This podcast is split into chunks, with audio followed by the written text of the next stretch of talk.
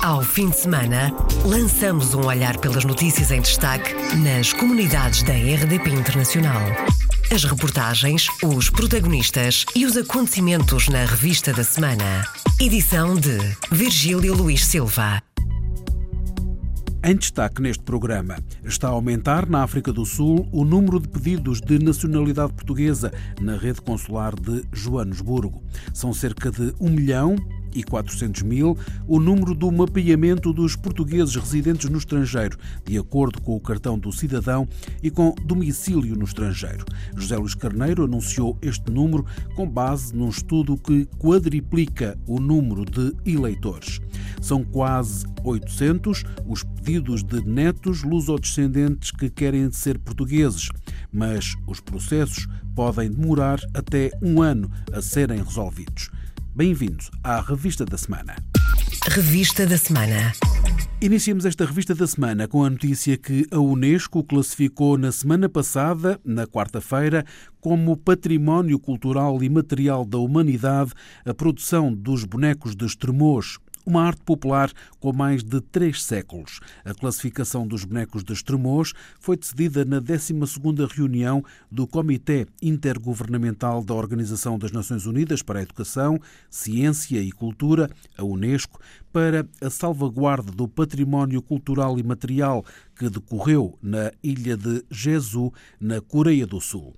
No início da semana foram conhecidos os vencedores dos prémios da Câmara de Comércio e Indústria Franco-Portuguesa.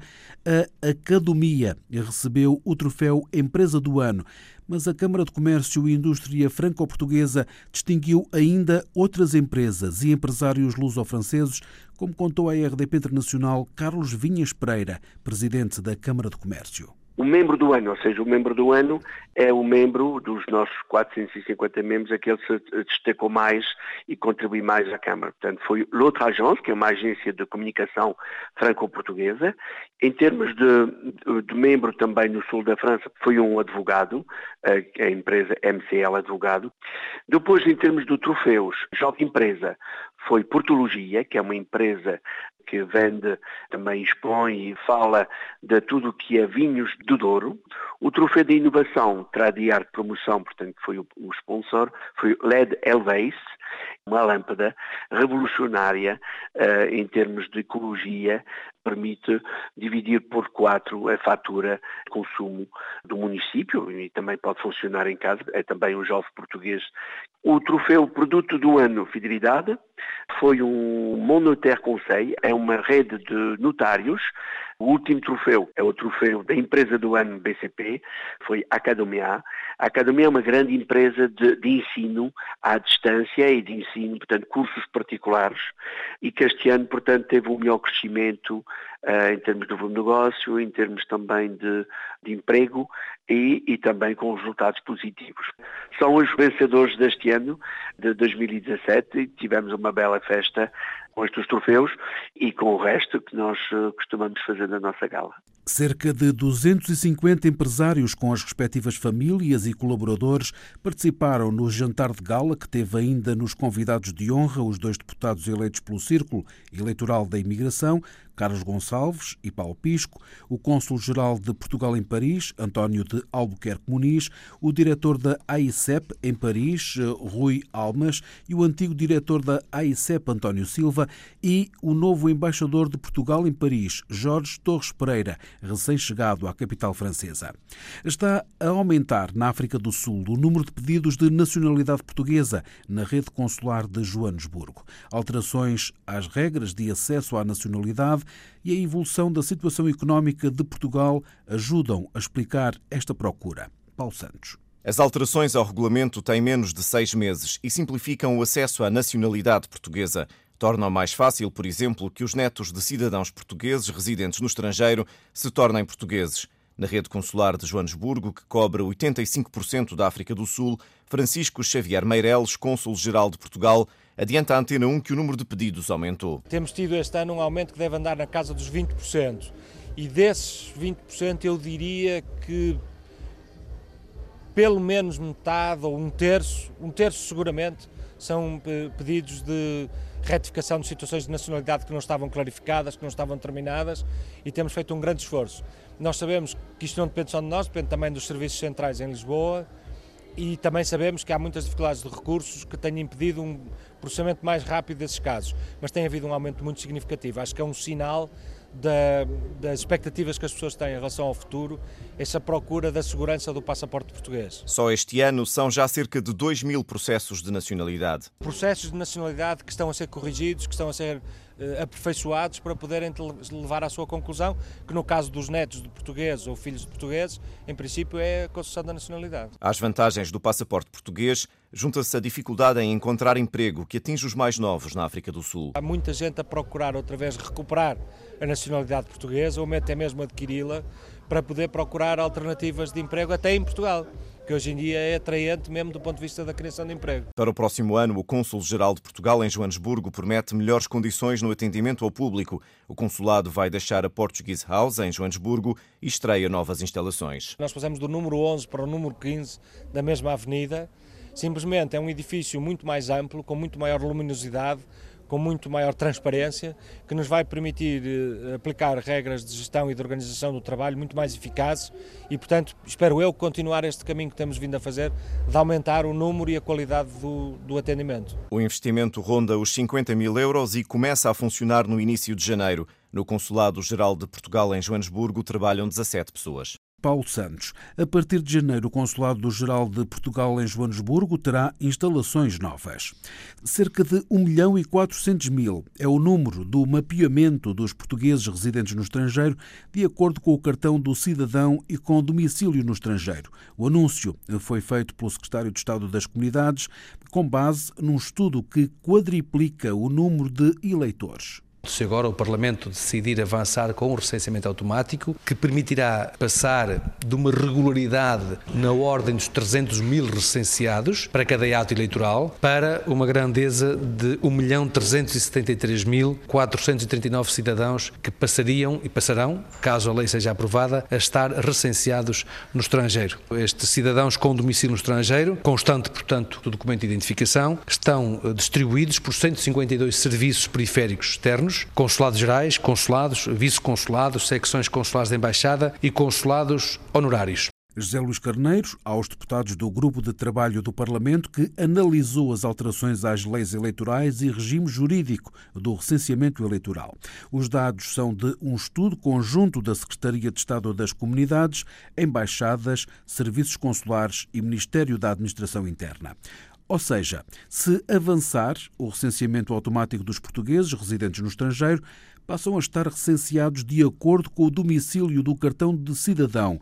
Logo, há um aumento exponencial do número de eleitores e José Luís Carneiro aponta o exemplo das legislativas, em que os custos orçamentais vão triplicar.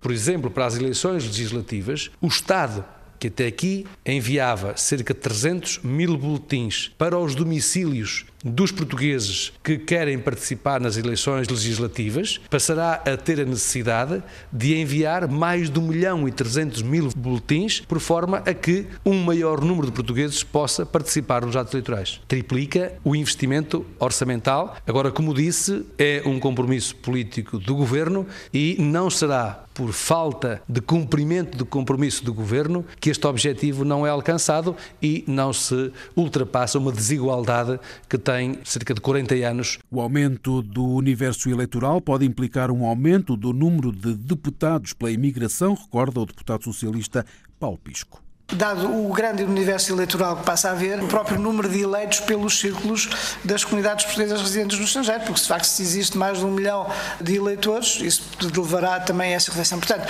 há aqui um conjunto muito alargado de implicações com a implementação do recenseamento automático, mas agora é preciso também que os cidadãos portugueses residentes no estrangeiro possam ser mobilizados para participar eleitoralmente. Quanto às eleições presidenciais, em que o voto dos portugueses no estrangeiro é presencial, o secretário de Estado das Comunidades garante a duplicação de mesas de voto. Desenvolvemos as condições técnicas para que tenhamos também condições de, em relação às eleições presidenciais, que são eleições por voto presencial, podermos duplicar o número de mesas eleitorais. Atualmente existem 117 postos de carreira e 225 consulados honorários.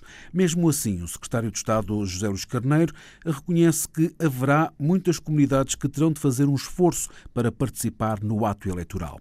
Para as presidenciais, o PSD propõe o voto misto por correspondência e presencial, até à uniformização dos métodos de votação, explica Carlos Gonçalves uniformização dos métodos de votação e criar condições para haver um maior número de participantes e de eleitores, e, e neste caso propomos várias metodologias, mas sobretudo uma que é o voto misto, compaginando o atual voto postal ou voto por correspondência com o voto presencial e a questão do voto eletrónico é algo que eu pessoalmente defendo de forma clara, permitir que haja um estudo no sentido de se pode ou não pode um dia aplicá-lo a este eleitorado. O deputado comunista António Filipe levanta a questão do artigo 121, número 2 da Constituição. Se o recenseamento passar a automático, é necessário encontrar uma manifestação de vontade do eleitor residente no estrangeiro a partir do momento em que se prescinda desse caráter voluntário, estamos também a prescindir dos laços de ligação à comunidade nacional. E isso é um problema constitucionalmente relevante. E, portanto,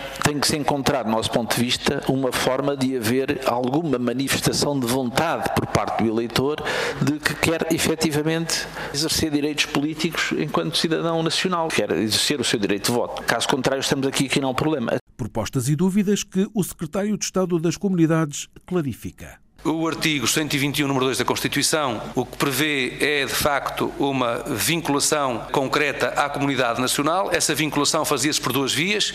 Fazia-se, por um lado, pelo recenseamento que obrigava à deslocação a posto e fazia-se pelo conhecimento da língua portuguesa.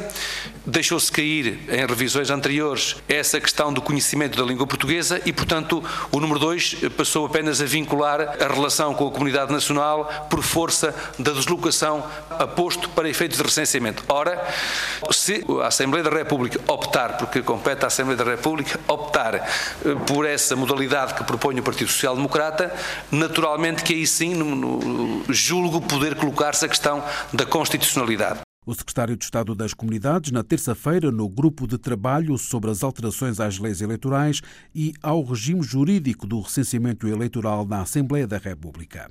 São quase 800 os pedidos de netos lusodescendentes que querem ser portugueses. O Jornal de Notícias destacou na quinta-feira em manchete estes números e adianta que os processos podem demorar até um ano a serem resolvidos. Isabel Gaspar Dias. Podem demorar porque é preciso verificar toda a documentação para evitar eventuais casos de falsificação. Isto na explicação da Conservatória dos Registros Centrais. O Ministério da Justiça garante que não há atrasos, tem a tutela da atribuição dos pedidos de nacionalidade e considera normal que ainda não tenha havido luz verde para nenhum processo. Isto porque passaram apenas cinco meses desde a entrada em vigor da nova lei da nacionalidade e a grande maioria dos pedidos só chegou em outubro. Mas, nestes processos, é preciso consultar entidades externas, como o Serviço de Estrangeiros e Fronteiras ou mesmo serviços internacionais, o que resulta na demora da conclusão dos casos. Ainda de acordo com o Jornal de Notícias, os candidatos netos de portugueses queixam-se da burocracia, dos custos dos processos e até da falta de preparação dos serviços. Cada caso custa 170 45 euros, valor de tabela, mas a grande dificuldade e o aumento da despesa chega porque, para conseguir uns documentos, são precisos outros tantos. Há uma forma de acelerar um pouco os processos de pedidos de nacionalidade se forem feitos presencialmente, num consulado ou numa conservatória, em princípio a resposta chega em sete, oito meses. É do Brasil que têm chegado mais pedidos de nacionalidade portuguesa por parte de netos lusodescendentes, também de Cabo Verde, Angola, Guiné-Bissau e da surpreendente Ucrânia. Desde julho chegaram a Portugal 779 pedidos de nacionalidade. Um dos autores do projeto da nova lei foi o atual deputado do PSD, que foi secretário de Estado das Comunidades. José Cesário aponta o dedo ao Ministério da Justiça por ter demorado dois anos a regulamentar a lei. Acho, em primeiro lugar, que o Ministério da Justiça é que atrasou praticamente dois anos a regulamentação da lei. Em segundo lugar, eu acho que é excessivo considerar normal que a apreciação de um processo desses possa demorar eh, um ano ou até mais que um ano, porque em boa verdade eh, seria o que seria normal, seria em alguns meses, não muito, poder haver uma resposta, sobretudo na generalidade dos casos, naqueles em que a documentação não oferece qualquer espécie de dúvida. A culpa é do governo, acusa o deputado do PSD. O governo atrasou-se e os serviços que tratam dos pedidos de nacionalidade perderam funcionários. De qualquer modo, nada pode justificar tanta demora nos processos, diz José José Cesário. Nós sabemos que há casos que são complexos e casos que são simples. Nos casos simples, não há razão para haver essa demora, independentemente das consultas que são feitas a serviços, a outros serviços, a serviços externos aos próprios serviços do Instituto de Registro e Notariado. A grande questão, a questão de fundo, é que, por um lado, houve efetivamente um atraso significativo na regulamentação da lei, e depois, o que se tem verificado é que os serviços que tratam destes problemas, destas questões, quer os serviços do IRN em Portugal, do Instituto de Registro Notariado, quer os próprios consulados, têm vindo a perder muitos funcionários, muito, têm perdido muitos mais funcionários do que até havia no nosso tempo, no tempo em que nós estávamos no governo, e a verdade é que não têm sido repostos.